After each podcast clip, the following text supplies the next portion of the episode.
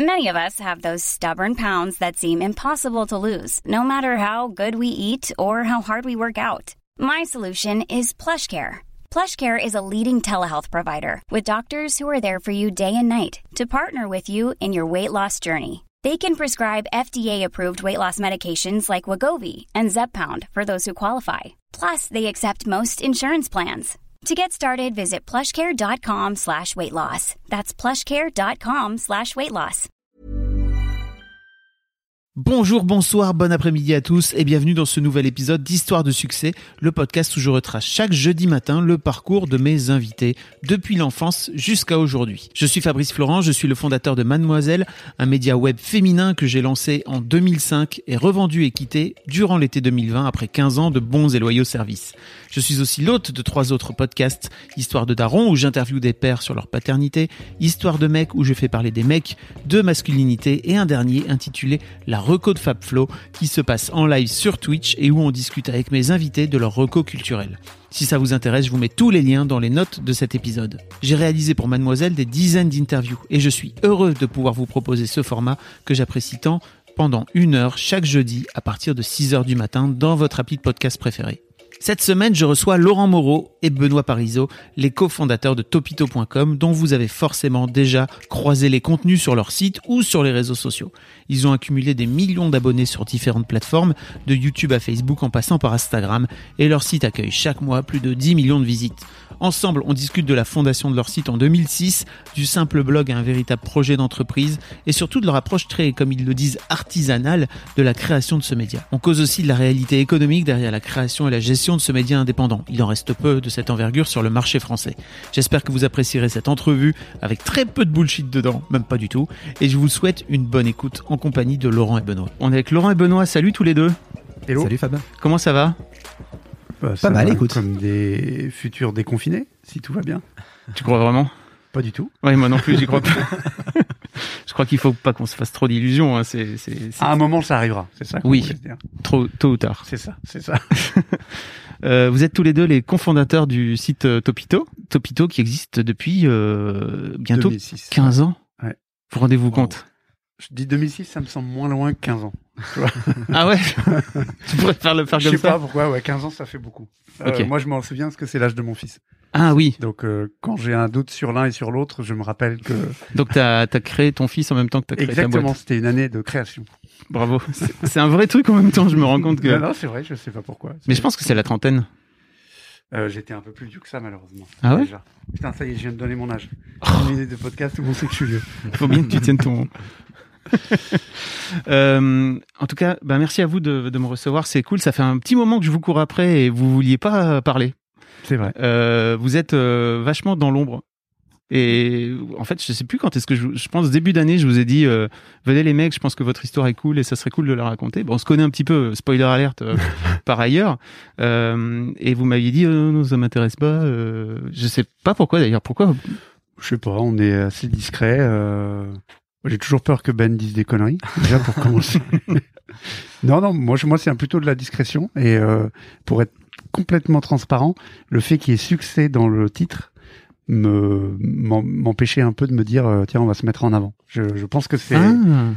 moi ça c'est ça où je me disais et après j'ai en revoyant la liste des gens qui sont passés chez toi, on a oublié un peu le côté euh, manager, entrepreneur forcément etc. et ça m'a un peu soulagé sur cette notion de succès euh, que je trouve toujours euh, relative, on va dire. Ok. Et pour toi, Benoît? Ouais, c'est un peu euh, le, le, le fameux syndrome de l'imposteur, je sais pas, tu vois, mais effectivement, je, je, je suis pas toujours à l'aise à, à, à mettre en avant euh, tout ce qu'on fait de bien, ce qui, ce qui est ce qui est pas un, ce qui est pas un bon truc d'entrepreneur. hein. J'ai plutôt tendance à me cacher derrière ce qu'on ce qu'on produit, les équipes. Et, euh, et ouais, c'est peut-être une certaine pudeur, euh, ou, pas avoir, tu sais, le, le fameux adage euh, vivons heureux, vivons, vivons cachés. Ouais. C'est ça, ouais, je sais plus. Oui, si, c'est ça. C'est ça, ouais, très, très. euh, bah, tu sais, moi, je me porte, hein, c'est ça que je voulais te dire. Tu sais, moi, je viens du Nord et c'était vraiment euh, le B à bas de, de la communication chez la famille Mullier, en fait, qui est qui pendant très très longtemps a préféré ne pas parler que de parler. Donc euh, depuis, je pense depuis vraiment début des années 2000-2010, quoi, il commence un peu à s'ouvrir. Mais sinon, avant ça, personne savait l'énorme empire qu'il y avait derrière. Quoi, c'était vraiment. Ça, c'est ça qu'on aurait dû répondre. Qu'on avait tout basé sur la famille Mullier. bah écoute, je vous souhaite le même succès que, que vraiment. Je dis après, c'était pas toi. Hein. Moi, je suis cohérent. Hein. Je, je tweete plus, je, je fous rien sur LinkedIn, plus grand chose sur Facebook. Enfin, il y a, je pense, qu'il y, a, y a presque un côté. Euh, euh, je fais attention à ce que je dis. J'ai peur qu'à un moment une connerie, tu vois, se retourne contre toi ou un mot sera appris, euh, euh, enfin voilà, ou transformé euh, ah dans un contexte que je maîtrise pas. Ouais, c'est un, un, un peu bizarre. Ouais. Ok. Et à l'inverse, je pense que moi j'en ai écouté un peu plus euh, des podcasts récemment. Ouais. Et euh, et des fois, j'ai entendu des bêtises. je me suis dit, bah, on sera pas ridicule à pouvoir raconter ce qu'on a à dire. Donc, euh, je, je, des, trucs un peu grandiloquents sur la révolution des médias, etc. Ah, oui. Ça, ça, ça, a tendance à m'agacer un tout petit peu. Donc, euh, donc on s'est dit, bah, on pourra aussi euh, faire passer une voix plus réaliste peut-être, un peu moins grandiloquente, mais plus euh, qui nous ressemble plus. Donc voilà. Après, chacun choisira la voix qu'il a envie de choisir. C'est vrai qu'il y a vraiment deux types de discours. T'as les, les, les boss de rédaction et de médias qui ont tendance à théoriser beaucoup le truc et à faire des grands grands discours qui sont en général assez éloignés de la réalité. Et en fait, euh, toi, si tu veux revenir en tant que patron dans des trucs plus réels et plus tangibles, souvent il y a un grand écart. Ouais ouais c'est ça c'est ça. Ouais puis c'est aussi avoir conscience de, de, de ce qu'on fait tu vois je, je on n'est pas à, la tête d'un d'un d'un média euh, d'un d'un journal enfin d'un journal comme Le Monde ou choses comme ça donc on a toujours voulu tu vois faire la distinction entre je, je suis pas fan du, du mélange divertissement et, et journalisme. Euh, nous, pour le coup, on est, on est du pur divertissement. Ça, ça empêche pas qu'on qu'on fasse, qu'on dise pas de conneries, qu'on fasse les choses mmh. pas trop mal, avec une certaine éthique, mais mais cette espèce de mélange, voilà, on, on fait du divertissement grand public, on l'assume complètement, et du coup, euh, on a vraiment aucune leçon à donner. En fait, euh, je trouve que, on en reparlera peut-être un peu après, mais vous avez pris un, une tangente aussi ces dernières années où vous allez faire des blagues sur des sujets plus sociétaux ce que là peut-être avant vous aviez moins tendance à faire ou vous vous êtes dit bah peut-être qu'on peut avoir un impact euh, sur euh, sur les gens aussi. T'as raison. Je pense qu'on l'a fait, euh, on l'a toujours fait. Enfin, on a toujours parti du principe avec Ben que c'était c'était notre blog dans le sens où dans, ouais, ouais, mais dans le sens où on, on pouvait continuer à en dire ce qu'on voulait et que si des gens étaient pas, tu vois, je me rappelle que à un moment les gens pouvaient envoyer leurs, euh, leurs articles et nous mm. les proposer. Et donc, on recevait des fois des articles sur euh, les raisons d'être euh, contre l'avortement. Mm. Et puis, on leur disait, bah, je crois qu'on va pas le passer. Et ils nous disaient, vous avez pas le droit. Et on disait, bah, si, on a le droit parce que c'est, c'est, c'est chez nous et on fait mm. ce qu'on veut. Donc, donc, on avait déjà une ligne qui nous permettait de dire ce qu'on voulait. Et puis, je pense qu'effectivement, après les attentats de 2015, on s'est peut-être, on a peut-être ressenti aussi une, une forme de, de, responsabilité ou de pression différente et de se dire qu'effectivement, tout d'un coup, nous, on avait la possibilité de parler à, à 10 millions de personnes euh, euh très facilement. Mm. Donc, euh, que on ne devait pas dire n'importe quoi, qu'à un moment, on devait baisser le rideau comme les autres si on pensait qu'on n'avait rien à dire, que si ça passait juste par un édito pour dire qu'on était triste et qu'on qu'on morflait comme tout le monde, bah, on pouvait le dire. Et, et peut-être qu'à partir de là, on a eu peut-être une, je sais pas, une prise de conscience mmh. euh, inconsciente que effectivement, on pouvait parler d'un peu tout, mais on avait déjà nos conférences de rédac tous les matins mmh.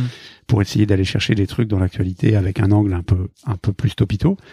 Donc là, peut-être qu'on se force un tout petit peu plus. Et puis il y a des fois, quand on, on pense qu'on n'a rien à amener, on fait un pas de côté parce que parce qu'on se sentira pas légitime. On n'a pas, on en a déjà parlé avec euh, Johan Fnaget chez Loopsider, ou même avant quand il était chez Libé, etc. Il avait cette obligation de de, de parler euh, d'un accident de bus à l'autre bout du monde. Euh, l'avantage de pas être journaliste, comme disait Ben, c'est de dire euh, non, si on n'a rien à amener sur le sujet, il y a une dépêche AFP, on va pas la, on va pas la parapher, donc paraphraser, donc on, on le fait pas. Ok. Euh, on reparle un petit peu de, de votre histoire, de comment vous êtes euh, comment vous êtes retrouvé, etc. Mais avant ça, en fait, l'une des questions que j'aime bien poser aussi, c'est euh, qu'est-ce que à, quoi vous ressembliez toutes les deux quand vous aviez 7-8 ans? Vous connaissiez pas, hein, vous, euh, rien, vous, vous étiez beaucoup moins de beaucoup moins de barbe déjà.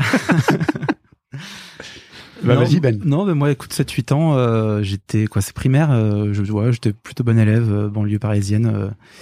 Euh, enfin, euh, honnêtement, j'ai une enfance heureuse, euh, pas premier de la classe, et en même temps, je, je pense que j'ai toujours essayé de, de, de, de pas, pas, être avec les cools, mais quelqu'un qu'on aimait bien. Donc, on va dire que j'ai évité les balles de, de, du collège et, du lycée comme ça. puis voilà, pour moi, 7-8 ans. Bah écoute, je la prends Ben. Ouais. T'étais quelqu'un de normal, tu vois. euh, et bien moi, à 7-8 ans, bah, on sortait juste de la guerre. Les gens voyaient encore en noir et blanc, tu vois. Donc c'était. Euh, T'es non, pas non. si vieux que ça, Laurent. Euh, à 7-8 ans, euh, moi j'étais fils de gens qui avaient un, un restaurant et un café. Donc j'étais habitué à avoir euh, beaucoup beaucoup de gens autour de moi. Donc je pense aussi que c'est ça qui me plaît dans le fait d'avoir créé une boîte, c'est d'être entouré de gens tout le temps. Et puis euh, je voulais faire du foot ou être journaliste sportif. Euh, je, je faisais ça toute la journée et j'étais plutôt euh, je m'en sortais euh, à, à faire des, des blagues et à faire que ça, ça, ça fasse que les gens soient plutôt autour de nous que contre nous, parce que quand t'as pas la taille de pouvoir t'imposer euh, physiquement, il faut trouver d'autres moyens. Donc euh, ça marchait plutôt bien, mais le fait d'avoir beaucoup de gens dans un bar fait qu'à un moment euh, il y a du bruit et pour te faire entendre il faut il faut parler différemment. Donc euh, ça m'a forcément aidé d'une manière ou d'une autre. D'accord. Comment vous vous rencontrez tous les deux? C'est quoi votre parcours professionnel exactement? Euh, Enfin, votre parcours euh, peut-être euh, étudiant C'est vous avez fait quoi comme études Ah bah vas-y Ben. Chacun de moi, votre côté. Ouais, moi, j'ai- moi, je suis plutôt un peu le, le, le- le geek de la boîte. J'ai fait des études plutôt scientifiques. J'ai fait une prépa. Après, je me, je me, je me suis un peu cherché. Je voulais, je voulais, je voulais pas forcément. Enfin, j'ai fait une sorte d'école moitié ingénieur, moitié école de, de commerce, parce que j'étais pas à l'aise dans l'un ni, ni dans l'autre. Et du coup, le mix m'allait bien. Euh, et puis après, j'ai commencé comme développeur. Tu vois, j'étais un peu. euh, Ah ok, je savais pas. revenu, ouais, je suis revenu au jeu du code. euh, J'ai toujours été un peu euh, avec un, un PC, un peu à coder. Je, je crois que j'ai fait mon premier site web euh, très très jeune. Et, euh, et du coup, ça m'a manqué ce côté un petit peu pratique, mettre, mettre les mains dans le cambouis. Donc j'ai commencé développeur pour une petite boîte qui s'appelait Monsieur Prix. C'était un comparateur de prix. Ah oui, je me souviens. Parce que ouais, bah ouais, j'ai fait un stage chez Gamecult parce que j'étais fan de de l'équipe derrière le jeu vidéo. C'était très tôt. Et puis j'avais rencontré Saïd qui avait monté Monsieur Prix. Euh, Alors Gamecult qui était qui est toujours qui existe toujours hein, qui est fait, un ouais. magazine euh, culte de jeux vidéo qui a 20 ans d'ailleurs euh, cette année. ouais, tout à fait, ouais. ouais. Ok, d'accord. Oh ouais, que je suis, bah, que, que je suis quasiment depuis le début. Euh, un très très bon magazine. Et Ils avaient très tôt un modèle euh, basé sur l'affiliation, si je me trompe pas. Donc, euh, c'était de l'affiliation ou pas, non? Trop. il y- en avait un petit peu, mais je pense que c'était euh, c'était principalement la pub à l'époque. Et il y avait des il y avait donc un comparateur de prix. En fait, ouais, et donc en fait, Monsieur Prix. potes, tu sais, c'était un, groupe de potes, ils étaient dans le même immeuble. Ouais. Et, euh, et ils étaient à l'étage du dessus, Monsieur Prix. euh, Oh. Et moi, je les avais, euh, je les avais rencontrés. Et puis voilà, j'avais été embauché en tant que développeur là-bas. Et on a été racheté par Quelcou euh, euh, dans la boîte dans laquelle bossait Laurent. Absolument. Et toi, Laurent, alors monté. J'étais à la tête de, de quel coup Euh, voilà, c'est ça. Euh, non, écoute, moi j'ai fait des études de sociologie. Ok. Donc un truc très carré aussi. Hein. C'est plutôt les études de- des gens qui savent pas Ça- ce qu'ils vont ouais, faire. voilà, c'est ça. c'est ça. Mais bon, ça me fermait pas de porte. Je voulais m'en ouvrir. Ouais.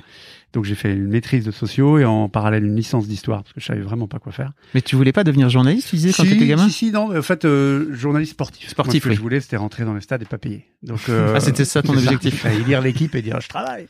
Donc euh, donc ça, ça me ça me disait, c'est mes rédacs de plus de gamin, c'était les, Mm. les, les- les matchs de la veille. Euh, et puis euh, j'ai Ah, t'étais rédac de... quand t'étais môme à l'école, tu. Rédac libre, c'est ça s'appelait Rédac Ouais. libre. Et moi, c'était le, le match de la veille Ah, donc, ok. que j'avais été voir et tout. Euh, donc, euh, donc euh, ça a fait ça. Et bon, après, effectivement, tu finis ces études et t'as pas vraiment d'idée de ce que tu veux Ouais. faire. Donc, euh, je me suis baladé un petit peu à droite à gauche. J'ai travaillé sur une télé locale qui ne s'est pas montée à, à Tours, d'où je viens. Et puis euh, après, je suis arrivé à, à Paris. Ça fait très Laurent Boyer comme phrase. Là, j'arrive à Paris et euh, euh, j'ai fait des études. Enfin, pas du tout. J'ai fait un truc de webmaster dans une école. euh, qui- Alors webmaster pour les gens qui Absolument, connaissent le pas. webmaster, tout simplement. C'était à l'époque, au début des années 2000. Non, L'idée, c'était de, de- d'essayer de travailler sur Internet d'une manière ou d'une autre. Mm. J'avais, par le biais de ma maîtrise, abordé le fait de pouvoir trouver à peu près tout ce qu'on voulait. Donc, tu sentais qu'il y avait un petit virage qui se prenait euh, sans imaginer ce que ce serait vraiment. Mais ça me disait d'y travailler. Et le fait de, de faire ce, ce petit école-là pouvait être une porte d'entrée. Il fallait trouver une alternance. Et mon alternance, ça a été quel coup Ok. Et donc, euh, voilà, je, je suis pas resté dans l'école parce que c'est, ils m'ont embauché au bout de deux Ok. mois. Donc, Ceci euh, dit, c'était pas une vanne, hein, cette histoire de webmaster. Je pense que les plus jeunes savent pas ce que c'est. Ah ben alors c'est un monsieur avec euh, qui sait faire du code avec une grosse barbe et qui demande euh, en haut d'une tour. C'est le c'est le c'est le de- d'internet quoi. Mais, euh, non non c'était t'apprenais t'apprenais un peu tout à coder. Ouais, c'était un peu le couteau suisse de, voilà, de l'internet. euh, faut bien imaginer l'internet de l'époque. Mais euh, moi ça m'a permis de mettre le pied dedans. Quand tu dis de l'époque, c'était début, là début euh, 2000. c'est, là. euh, t- toute fin de 99. Tout fin 90. Ouais. J'étais embauché euh, Noël 99. Ouais. Et, euh, et du coup, ça, ça m'a permis. Moi, je voulais pas du tout le côté technique. euh, Je suis nul. Hein, donc, euh, j'ai encore une fois, si j'ai pas les gens autour de moi, je sais pas, je sais pas faire ça. Et, et ça m'a juste permis de. Je m'étais dit que ça me permettrait de parler avec les gens euh, qui dont, dont j'aurais besoin et d'essayer de les comprendre, ce qui n'a jamais été le cas. Mais C'est vrai? je ne les comprends pas. Non, non, mais, non, non, mais ça m'a euh, derrière après chez quel coup, euh, ça m'a permis de travailler avec euh, un responsable dev, un, un, un responsable commercial, et moi je m'occupais plutôt du produit. Donc, euh, donc j'arrivais à, à ce que je voulais, travailler sur Internet en utilisant plus les mots que que la technique. Donc c'était je, je me permets de te couper, mais c'est une bonne approche, je trouve, d'avoir un peu de, de, de connaissances techniques pour pouvoir justement parler avec les développeurs et pour pouvoir comprendre surtout ce qu'ils te bah, euh, ça semblait être un truc quand même technique à l'époque, donc je m'étais dit euh, là, je, Ça l'est toujours, hein, aujourd'hui. Ouais, ouais, non, non, mais tu vois, mais je, je comprenais pas, j'avais peur de pas comprendre. Ouais. Donc, euh, donc, euh, je, je dis pas que les deux mois que j'ai fait m'ont permis de comprendre, mais au moins, ça m'a aussi soulagé dans le fait que, bon, il y a, sur Internet, il y avait une partie technique et Ouais. une partie aussi euh, produit, orientée autour des mots, de, de la navigation utilisateur, etc. C'était ça qui m'intéressait euh, plus rapidement, quoi. Ok. Donc vous vous rencontrez chez quel coup Eh bien, Exactement, oui. ouais, Ben, euh, moi, je m'occupais de l'équipe produit pour la France. Euh, à Paris, il y avait une grosse équipe à Grenoble, et puis Ben est arrivé dans une des, des boîtes que que Quelcourt rachetait, ce qui arrivait assez souvent à l'époque. À l'époque, c'était, bah, ça arrivait tout le temps, même. euh, C'est ça, c'est ça. euh, Surtout que Kelco était une grosse boîte euh, qui avait tendance à vouloir bah, racheter un, un maximum de petits, euh, de Ouais, petits concurrents ouais, pour bah, pouvoir grossir comme ça. C'est ça, ils C'était se un sont, vrai truc. C'était tout l'intérêt aussi de travailler dans une boîte comme celle-là. Euh, c'est une boîte qui a levé des sous très vite, donc euh, euh, nous on a eu la chance de pouvoir travailler dans une, de changer de boîte, euh, de changer de métier sans changer de boîte parce que on a commencé quel coup il y avait même pas de locaux, tu vois, donc il y avait quatre personnes à Paris, et puis après c'est c'est 200 personnes, et puis après c'est 500, et puis après ça rachète un site en Angleterre, en Europe du Nord. euh, Donc nous on se met à voyager aussi pour euh, pour aller voir nos voisins européens. Et après, c'est racheté par Yahoo. Donc, euh, Ouais. c'est- ça qui est super de pouvoir euh, se dire qu'en fait, sans, sans changer de chaise, eh ben, j'ai fait euh, plein d'expériences de boîtes euh, différentes avec euh, l'avantage de la toute petite, euh, de la moyenne moins structurée, de l'énorme avec euh, le siège aux US qui se fout complètement de la France, etc. Donc, euh, ça nous a servi d'une manière ou d'une autre dans ce qu'on fait C'est aujourd'hui. clair. En, en, en cinq ans, le fait de voir toutes ces, ces différentes structures, je trouve qu'aujourd'hui, ça, ça te permet de pas avoir de rêve et d'idéaliser. Ah euh, oui. Tu vois, d'idéaliser la grosse boîte. euh, on, tu vois, de- je pense quand on pense avec Laurent à l'après à l'après Topito, euh, il n'y a pas ce côté, euh, bah tiens, qu'est-ce que ça ferait d'être acheté par un par, par un énorme. euh, en fait, c'était souvent des, des énormes machines à frustration où les projets avançaient hyper doucement. Euh, où toutes les décisions se prenaient à un siège américain où si t'es pas du tout aligné avec leur stratégie, tu Mm. fais rien. Donc euh, donc là-dessus, euh, ça a été une sorte de mini vie de, de, de plein de boîtes comme ça en cinq ans. C'était euh, assez enrichissant. ouais. Ok, donc là on est toujours euh, début 2000 quoi. Là, ouais, tu vois, je crois que c'était de 2003-2004 le rachat de Monsieur Prix. Ouais, ouais, c'est comme ça, possible. Ouais, ouais, ouais, ouais. Écoute, euh, nous c'était une petite boîte. On était 4-5 euh, à Saint-Cloud dans un, dans un petit appartement, une boîte qui, qui cartonnait et qui s'est fait racheter par le, le, le plus gros, euh, qui l'a désingué, hein, comme comme beaucoup de rachats Ouais. de boîtes de l'époque. Hein. Oui, mais Euh, avec le sourire. avec le ouais, le que- sourire. C'est fait, ça s'est fait proprement. c'est ça. Et donc on a travaillé ensemble au début à côté, ensuite dans les mêmes équipes avec Laurent.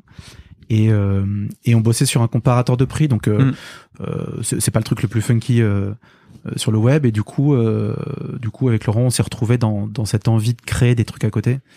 Euh, honnêtement, tu voyais euh, des petits blogs émerger. C'était le début où C'est le début des blogs. Hein, Ouais, euh, complètement, ouais, c'est clair. Début Hmm. des blogs 2004, donc on, on a lancé plein de trucs comme ça sur des, des centres d'intérêt communs, euh, que ce soit le foot. euh, on a lancé des, des, des euh, ah, vous allez lancer plusieurs blogs. Ouais, c'est ça. on a testé plein de trucs, ouais, en- pas en même temps. euh, Ouais.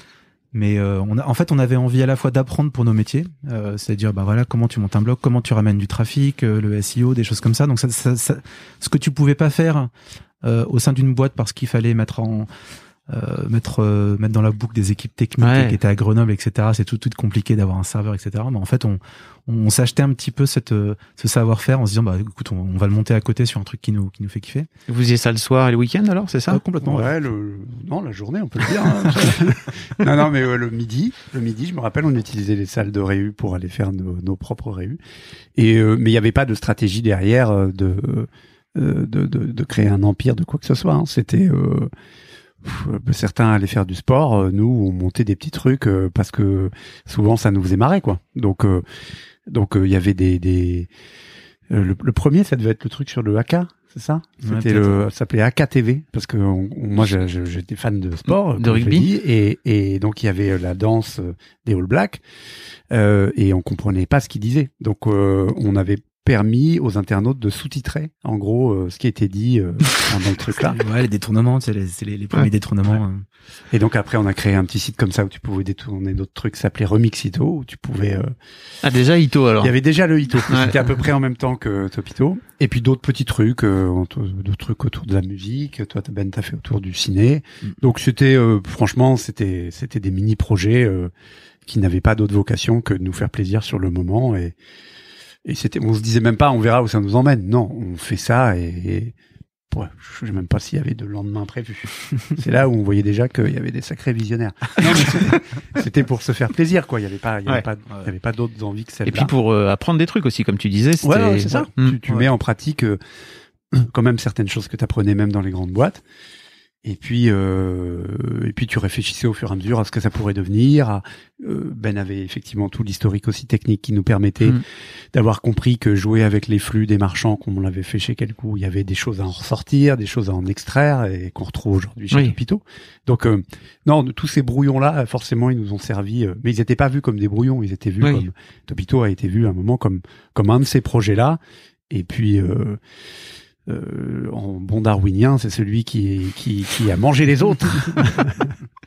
Comment ça se passe alors euh, l'idée de Ok, j'imagine qu'un jour vous vous dites tiens, ça serait marrant de créer un blog de top, c'est ça? Ouais, euh, je, je, c'était dans un train en revenant de Grenoble. Ouais.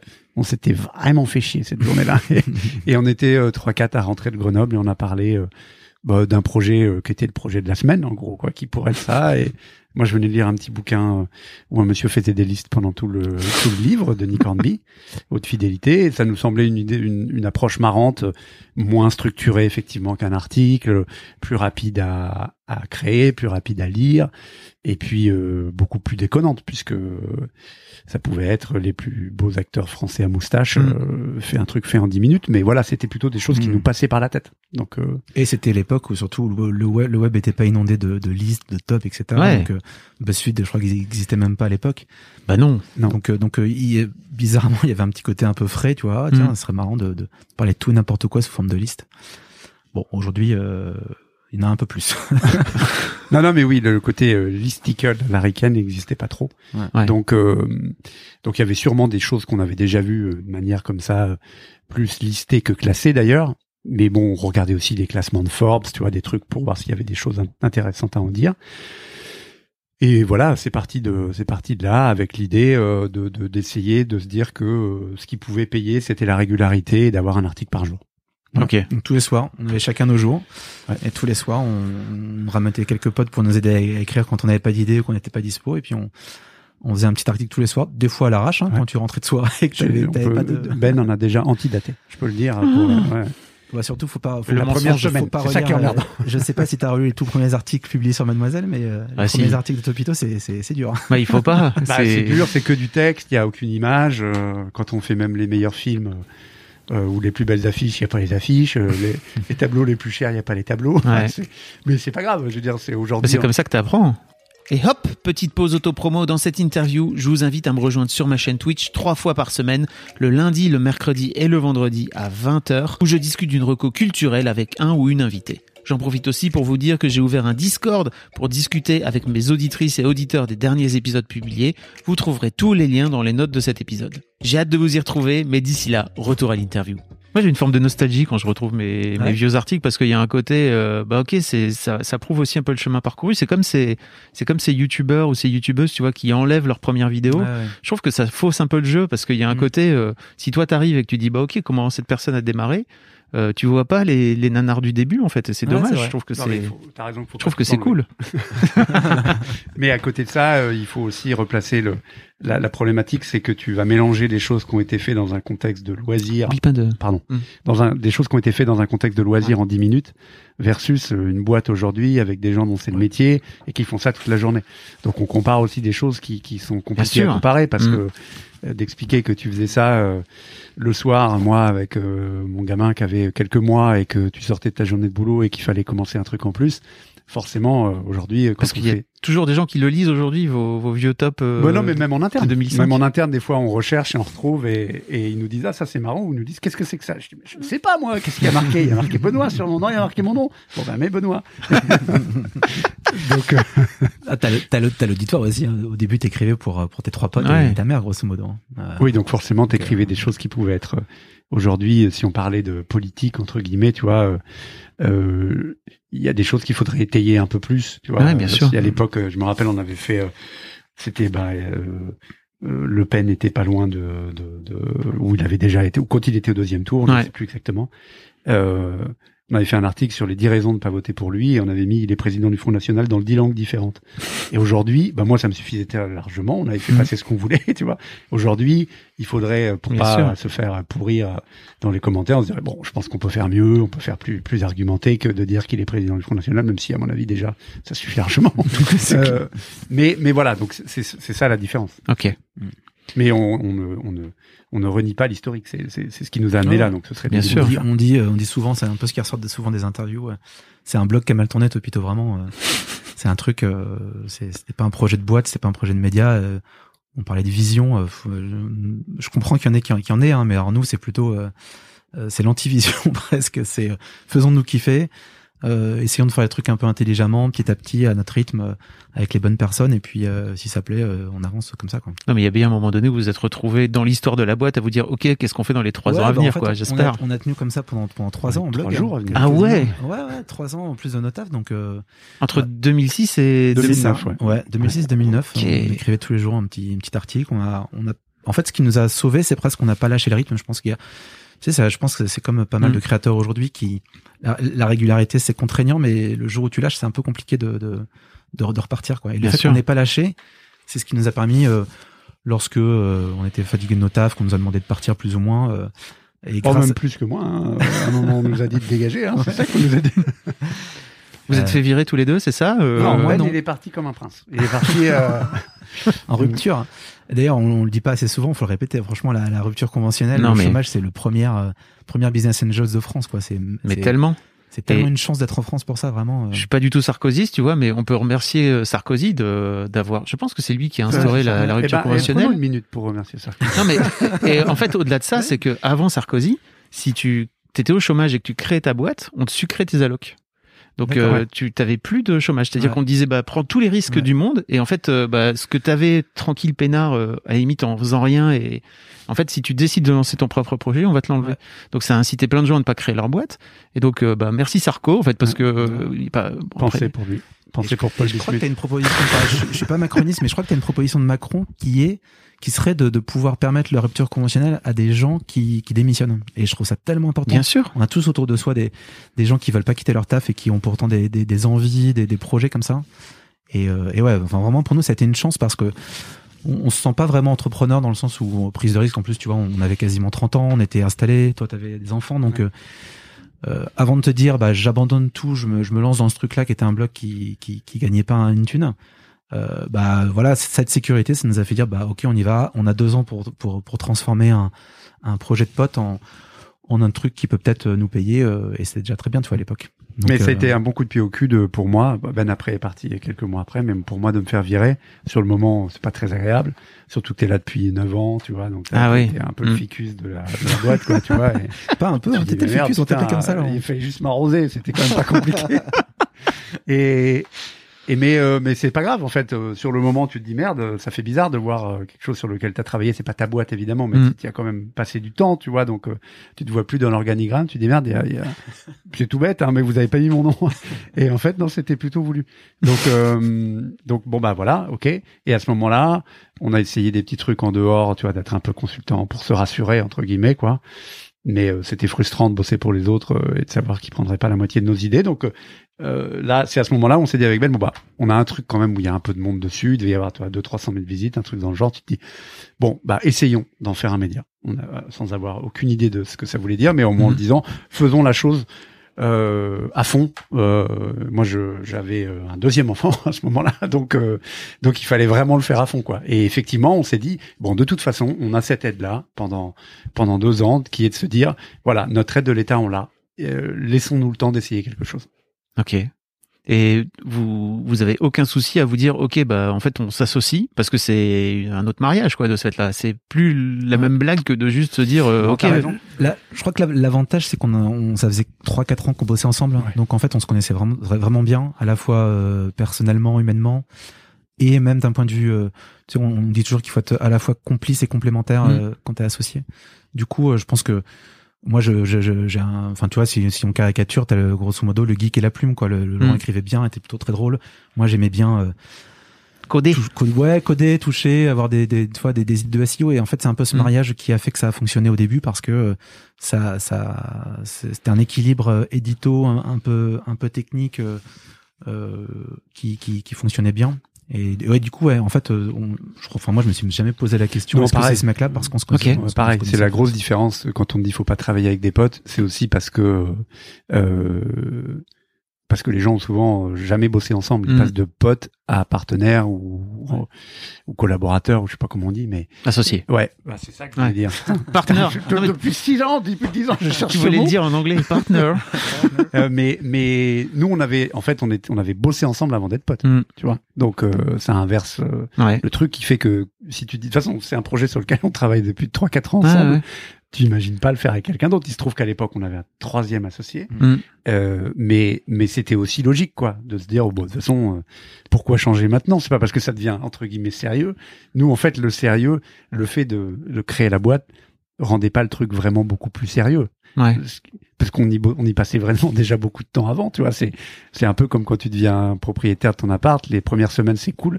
Au bout de huit jours, euh, tu te lèves exactement comme un locataire, tu vois. Donc nous, on se levait pas en se disant putain, ça y est, c'est ma boîte. Alors oui, on avait une carte de visite. Bon, ça, ça, ça, ça, c'est quand même autre chose.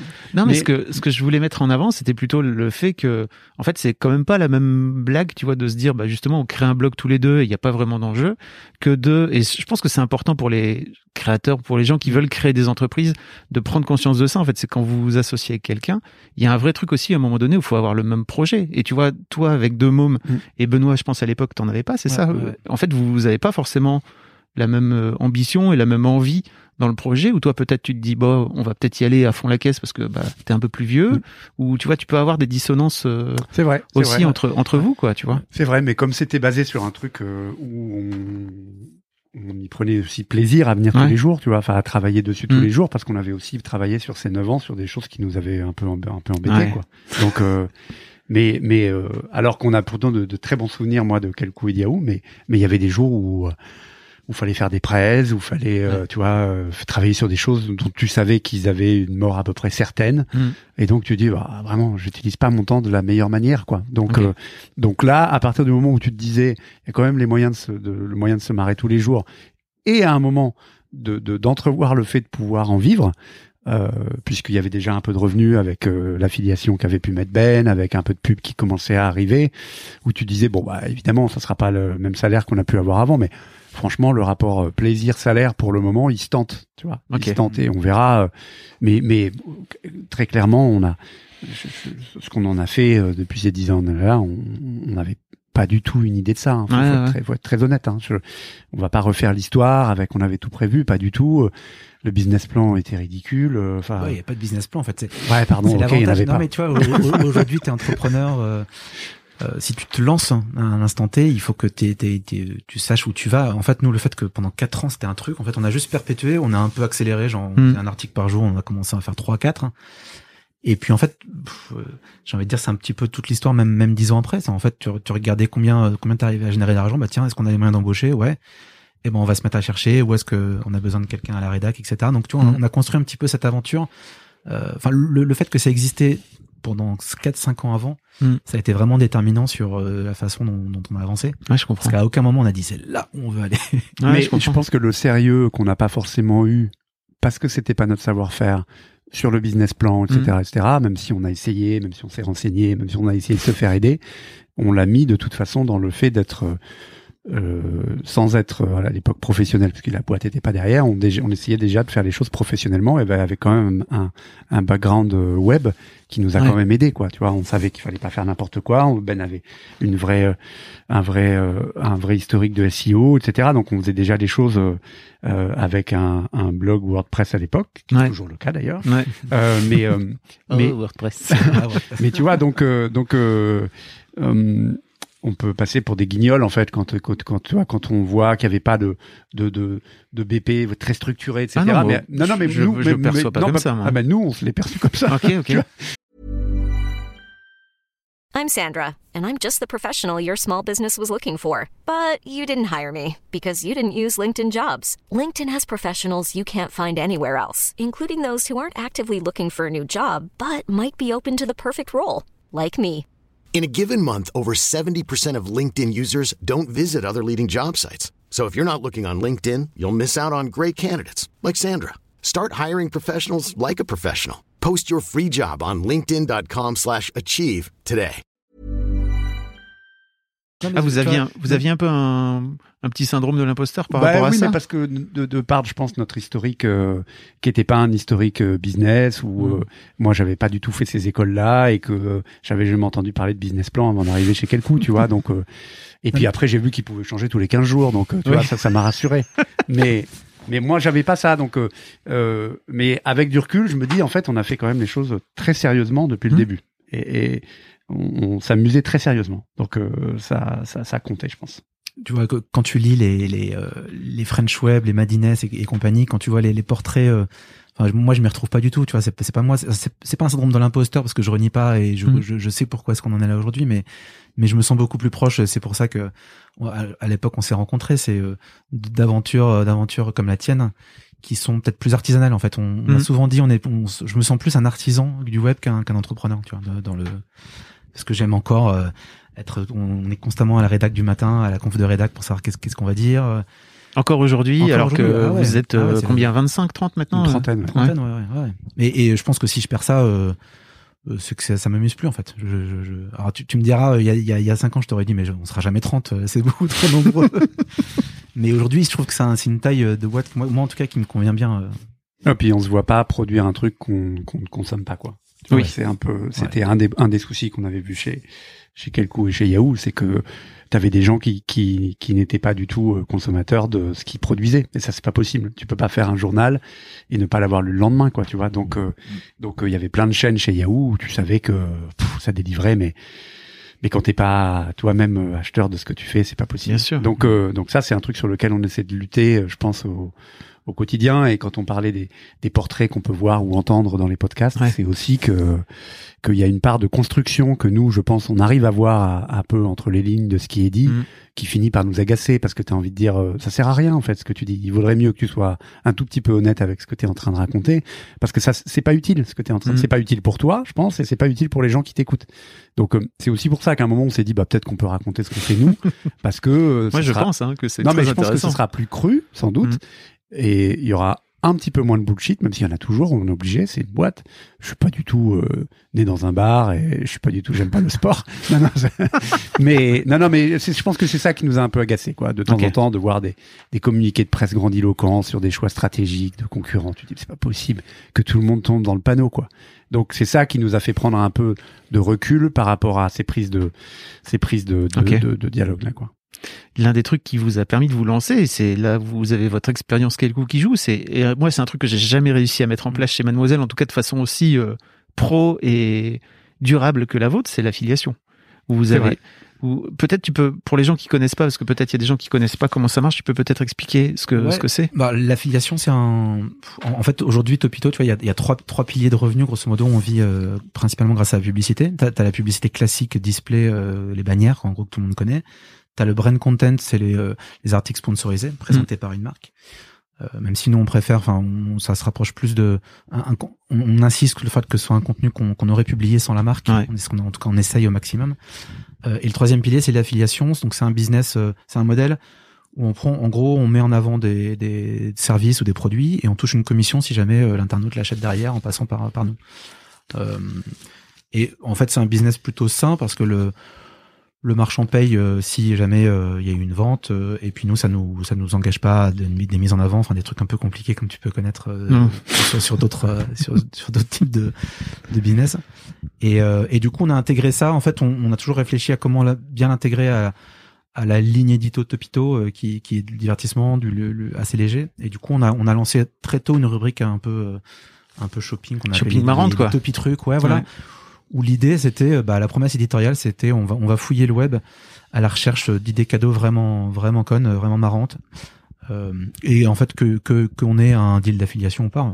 Et, du coup on a créé ce truc là et après comme beaucoup de choses de ce qu'on a créé c'est le fait c'est la régularité le fait mmh. qu'on s'y a pris en avance et qu'on ait fait les choses comme euh, de manière plutôt euh, propre dans le sens où bah tu vois on n'a jamais aimé les, les diaporamas, les slideshows, les trucs comme ça. Enfin, on n'a jamais suroptimisé. Tu sais, à une époque où tous les médias, à un moment, c'est du SEO à 100% ou du Facebook à 100%. En fait, on a toujours essayé de, de, de construire le truc euh, petit à petit, intelligemment et de manière assez assez saine. Et voilà, ça a pris. honnêtement, c'est je, je quand, quand les gens viennent me dire mais comment vous avez fait pour l'affiliation, il n'y a, a, pas de recette magique. Hein, c'est juste on vous fait les choses comme euh, ouais, comme encore comme, disait Laurent, euh, euh, continuer d'être lecteur de ce que tu fais. Donc pareil mhm. sur la partie euh, topi truc shopping, bah continuer. De, en gros, qu'est-ce que j'aimerais moi comme sélection édito marrante d'objets? Bah voilà, ce qu'on propose aujourd'hui. Et puis on s'est parti aussi d'un projet entre guillemets édito, c'est-à-dire mhm. qu'il fallait trouver des produits. Comme on passait notre journée sur Internet et qu'il y avait une partie du contenu déjà, on, même si on essayait de se dire qu'on a une partie création, une partie de curation en se disant on a passé du temps pour vous sur internet, on va vous sélectionner des vidéos ou des euh, ou des euh, ou des produits euh, mm. couillons qu'on a pu voir au fin fond du Japon. bah, on est parti d'abord de produits qui nous plaisaient et à partir du moment où on a eu ces produits qui nous plaisaient, il se trouvait que sur certains d'entre eux, on pouvait gagner de l'argent si les gens achetaient. Donc euh, c'est la promesse, elle va loin, c'est-à-dire que c'est aussi rassurant pour les marques qui travaillent avec nous, qui comprennent que les gens qui passent chez nous sont aussi dans un acte d'achat et qui viennent pas simplement forcément voir un chat qui tombe d'une chaise euh, en 30 secondes quoi. Donc euh, donc ça ça ça nous a beaucoup aidé pour montrer que tu vois en, en sur le mois de décembre là, on devrait envoyer plus d'un million de clics chez les marchands. donc, euh, donc forcément, à un moment, bah, une marque qui est aussi dans une idée de performance, etc. Ça la rassure de savoir que nous, on va jusqu'à la fin et qu'on n'est pas payé au clic, qu'on est payé à la vente et qu'on a tout intérêt donc à faire des, des recommandations de produits que les gens sont qui passent chez nous sont susceptibles d'acheter. Mais on va toujours plutôt proposer un plus un un, je sais pas quel produit idiot, euh, j'en ai plein qui me passent, mais qui sont pas safe. Donc on va, euh, mais euh, plutôt euh, un truc de combat de boxe de pouce, tu vois, que le DVD de Foresti ou je sais pas quoi, parce que parce que parce que c'est plus dans votre ADN. Bah oui, parce que ça nous ressemble plus à ce qu'on aurait envie nous d'avoir ou de recevoir. Mhm. Donc, mais il faut le mix. À un moment, donc aujourd'hui, on a une équipe qui travaille à faire des sélections dans tous les sens, par âge, par prix, par occasion. Et du coup, tu peux retomber sur les occasions quand on emménage, par exemple, sur des produits un peu plus classiques, et puis sur une sélection de, de paillations idiots, de d'anti-affiches. Enfin, il y a, plein de choses pour le coup. Il y a vraiment qu'à se baisser, mais il faut passer du temps pour, mhm. euh, pour les trouver et c'était aussi euh, le travail de Ben, de bien connaître les plateformes d'affiliation, d'avoir su jouer. On avait créé à l'époque de chez, à l'époque de Quelcou un truc qui s'appelait Quelcou Insolite, qui est en fait euh, devenu euh, Topi Truc, euh, les Topi Trucs. Donc, donc c'est en ça que notre historique nous sert aussi. Ok. Je, crois que c'est aussi un petit peu lié au qu'est-ce qu'on peut dire sur le sujet qui, qui a pas été dit, qui a pas été. Tu sais, c'est un peu ce qu'on essaye sur le, les matins à la rédac. C'est voilà, il y a, il y a tel sujet comment tu peux traiter le truc euh, un peu différemment, même si c'est compliqué euh, d'aujourd'hui te, te, forcément te différencier. Mais voilà, sur la partie un peu un, peu e-commerce, c'était ça, c'était bah euh, qu'est-ce que les autres ne font pas, où est-ce qu'on peut aller. Il y a ça, et il y a aussi pour moi, bah, comme tu disais, l'idée de de perspicacité, de persévérance, de faire en mm. sorte de continuer à le faire euh, dix ans plus tard. Euh, et de, en fait, c'est ce qui fait aussi ce qu'on appelle la longue traîne pour les gens qui mm. savent pas, c'est qu'en fait vous avez des milliers d'articles, j'imagine, mm. qui rapportent potentiellement euh, un euro ou deux euros par mois et qui finissent par euh, avec le, la masse, finir par finir par faire un chiffre d'affaires conséquent, quoi. Oui, puis il y a, l'historique sur Google qui fait qu'on est là depuis longtemps pour certains d'entre eux, qui nous sert, etc. Mais oui, je sais pas combien on a de top trucs, mais euh, c'est plutôt. Ouais, même de top, tu vois, on a quasiment 20 000 articles, quasiment. Bah, pour le coup, c'était euh, avec le recul, c'était c'était pas une mauvaise idée, mais c'est vrai que hmm. cet équilibre, c'est en gros c'est l'équilibre entre le contenu froid et le contenu chaud. Hmm. On a besoin de contenu chaud parce que réagir à l'actu, euh, ça nous plaît. C'est ça, Puis c'est un truc qui marche sur Internet aussi aujourd'hui. C'est un truc qui fonctionne, mais il y a quand même un côté, euh, tu, tu, tu remplis un, un- tu remplis un panier percé euh, parce que ton contenu qui parle d'actu, euh, forcément, euh, quelques jours après, il, Mm. est, il est un peu décédé. Donc, euh, donc c'est un, un équilibre à trouver effectivement pour pour que tu t'y retrouves. Et, euh, et, la- la- le formaliste, c'est vrai qu'on on dit toujours réfléchissez. euh, Est-ce que votre contenu peut euh, peut peut survivre si tu tombes dessus trois trois quatre ans après? On continue à mettre à jour des vieux articles qui ont encore du trafic. Enfin, ouais, je, pense que tu as, connu ça aussi. Ouais, euh, ouais. cet, cet équilibre chaud-froid qui, est- qui est intéressant. Euh, en tout cas, euh, c'était pas forcément pensé comme ça, mais Mm. ouais, ça nous a aidé, c'est clair. L'important aussi, c'est que le, le, le Topito aujourd'hui euh, ressemble encore à ce qu'on avait voulu créer à la base. Évidemment, il, il a des excroissances dans tous les sens. On pensait pas faire de vidéos, on pensait pas que les Topi trucs seraient là, on pensait pas faire du stand-up, tout, Ouais. toutes ces choses-là qu'on a faites au fur et à mesure. Mais dans l'idée, euh, je pense qu'il n'y a pas, euh, j'ai pas honte de ce qu'on faisait. Et je pense que Mhm. si on s'était vu, euh, vous serez ça dans dix ans, on aurait trouvé ça bien. Donc, euh, Ça, c'est euh, plutôt sain. ouais, Ouais, ouais. je pense. L'autre truc aussi, euh, bah, tu parlais de, des vidéos et tout, c'est que vous avez, je pense, euh, très vite, très tôt compris euh, le fait que euh, il fallait être partout, sur toutes les plateformes de diff, et vous avez été très très bon, notamment sur sur Facebook, où vous avez réussi à agréger une communauté euh, assez folle, assez rapidement, et en plus dans une ligne qui vous correspond, tout en ne saccageant pas ou en ne fermant pas même votre site internet euh, topito.com, qui aujourd'hui continue à rester votre votre plateforme euh, de, de prédilection, si je me trompe pas. hein. Ouais, Enfin, ouais. Vous avez toujours, vous continuez à, à Bah, publier. en fait, on la considère comme euh, un des lieux où on peut nous lire sans que ce soit un lieu. C'est un lieu un peu privilégié parce qu'on dit souvent parce qu'on maîtrise mieux euh, ce qu'on Mm. y fait. euh, on peut faire des landing pages, on peut faire un peu ce qu'on veut sur le site. Mais à côté de ça, euh, il fallait accepter. Et ça a été un petit peu un changement de paradigme aussi, c'est de dire bon, il faut accepter qu'on mette du contenu sur des plateformes qui ne sera potentiellement pas sur Topito. Mm. Donc ça voulait dire de dire distribuer le contenu plutôt que d'imaginer qu'il faille toujours ramener les gens chez soi. Et souvent, on voit que les sites qui essaient de toujours ramener les gens chez eux le font de manière euh, euh, pas organique du tout. Mm. Donc, ils vont acheter du contenu un peu partout pour que ça ramène chez eux parce que c'est là qui, qui génère mieux la pub. Nous, on a toujours essayé de se placer du, du point de vue du lecteur. Mm. Et le point de vue du lecteur, la grosse différence quand on s'est mis à travailler sur Facebook, c'est d'imaginer que euh, il fallait pour les vidéos accepter le, le jeu de dire plutôt regarde la vidéo à là où t'es plutôt que de lui dire viens voir la vidéo ailleurs parce que c'est toujours plus facile de de- d'être en train de consommer ce qu'on est en train de voir plutôt que d'imaginer emmener les gens ailleurs et les Mm. prendre par la main parce que ça ça ça existe pas Tu dis ça avec le recul, mais je pense qu'à l'époque, euh, pour moi en tout cas, la grosse prise de tête, c'était si vous regardez une vidéo sur Facebook, ça me rapporte zéro. Ouais. Alors que si vous regardez une vidéo chez moi euh, sur euh, mon player vidéo, ça me rapporte un peu de sous, quoi.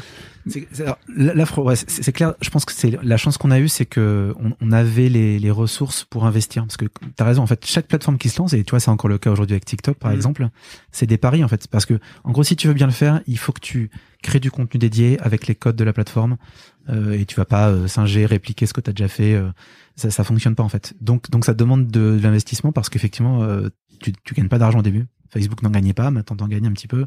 Instagram, c'est pareil. euh, TikTok, euh, je pense que ce sera pareil. Et du coup, on a pu se permettre ce luxe un petit peu de se dire, bah voilà, ok, il y a ça, ça existe, et si on veut le faire bien, il faut qu'on prenne des gens dédiés. Et, euh, et donc, effectivement, ça t'enlève un petit peu la, la pression de te dire, ok, qu'est-ce que je fais, et, ou le faire à, à moitié. Donc, euh, mais ouais, c'est à chaque fois, c'est des interrogations. C'est parfois euh, fatigant parce que tu redémarres de zéro à chaque fois. Ouais.